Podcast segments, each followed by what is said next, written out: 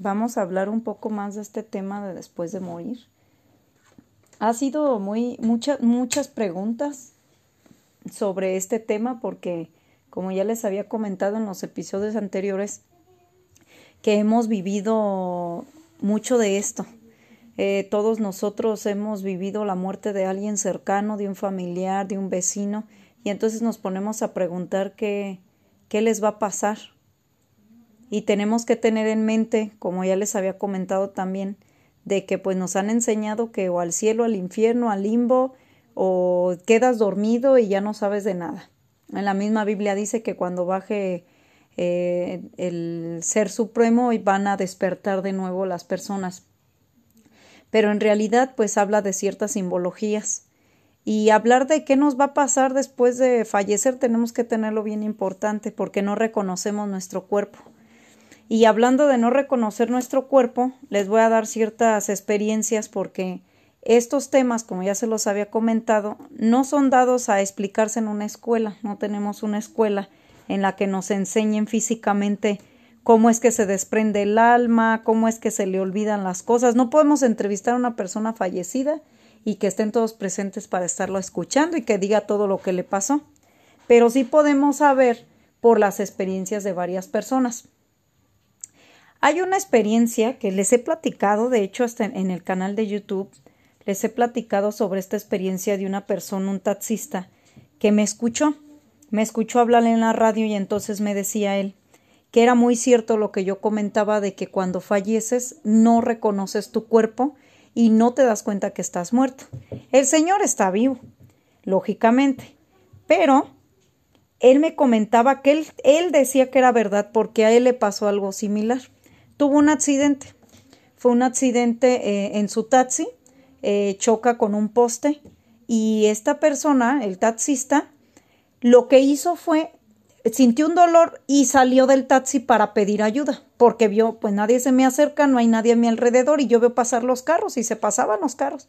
Entonces dice, yo me bajo y comienzo a levantar las manos para que las personas me vieran y me auxiliaran de que el taxi estaba así, yo me sentí herido. Entonces dice que él no vio a nadie, nadie lo volteaba a ver, nadie le hacía caso, entonces lo que hizo fue meterse de nuevo a su taxi. Se mete al taxi y me dice, yo pensé en me voy a meter al taxi y ahí me voy a esperar a ver si pasa algún tránsito, algún policía, alguna persona que se apiade de mí y este y me pueda apoyar.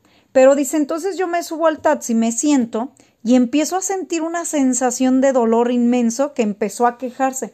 Cuando él comienza a quejarse, abre los ojos en el lado ya físico y había un montón de gente, ya estaba la ambulancia, lo estaban queriendo sacar del taxi, estaban eh, gritándole que si estaba bien, que contestara porque estaba atorada la puerta.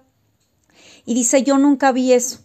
Yo a mí me llevaron ya al, al hospital, gracias a Dios está vivo, pero dice, yo no vi mi cuerpo, nunca vi mi cuerpo, nunca vi la gente que se me acercó, yo estaba en otro plano, estaba en otro lugar.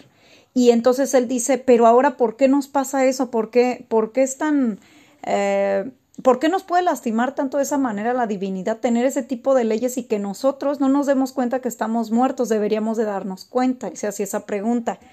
Aquí tenemos, tiene mucho que ver el apego y la conciencia dormida, el apego a lo material. Entonces tenemos que tener eso bien en mente. Cuando un cuerpo se desprende, no volteas a ver si te moriste o no, porque tú crees, estás en un estado de shock. Cuando nosotros tenemos un accidente, nos quedamos en un estado de shock, o cuando vemos que alguien se accidenta, entonces no sabemos ni qué estamos haciendo, eh, nos dan algún medicamento, nos cachetean o algo para entrar en sí, porque se desconecta parte de, de, nuestra, de nuestra mente y quedamos en shock. Eso mismo le pasa al muerto. Al muerto le pasa lo mismo. Sufre un acontecimiento en donde intenta salvarse, lo cual no se salvó y queda en un estado de shock. Entonces dice, ay, por mero y me muero. Por un momento creí que me iba a morir cuando ya la persona está muerta, pero está en un estado de shock y no ve la realidad que está alrededor de esta persona. Entonces, por ende, no reconoce el cuerpo y por ende no sabe que está muerta. Hay una fotografía que, que fue tomada en un periódico de un, un amigo este, él, él me manda la foto y me dice, mira, tomé esta foto para el periódico y mira lo que está al lado. Está la persona que fallece por un accidente de, de moto y al lado está una persona parada. Se ve la energía, no se ve bien su físico, pero se ve la energía como está para parada esta persona al lado o esta entidad al lado del de la moto. Entonces posiblemente está espantado, está que está pasando y ya está en un estado psicológico diferente. Es algo difícil de entender, por eso eh, en el libro de Después de morir les explico paso por paso para ir a entenderlo un poquito más. Entonces, hay, hay personas, por ejemplo, una señora me hablaba, ella me dijo que por qué soñaba tanto a su hijo que le decía, no llores, yo estoy vivo, ¿por qué lloran? ¿Por qué dicen que estoy muerto si yo estoy vivo? ¿Por qué me dicen esto?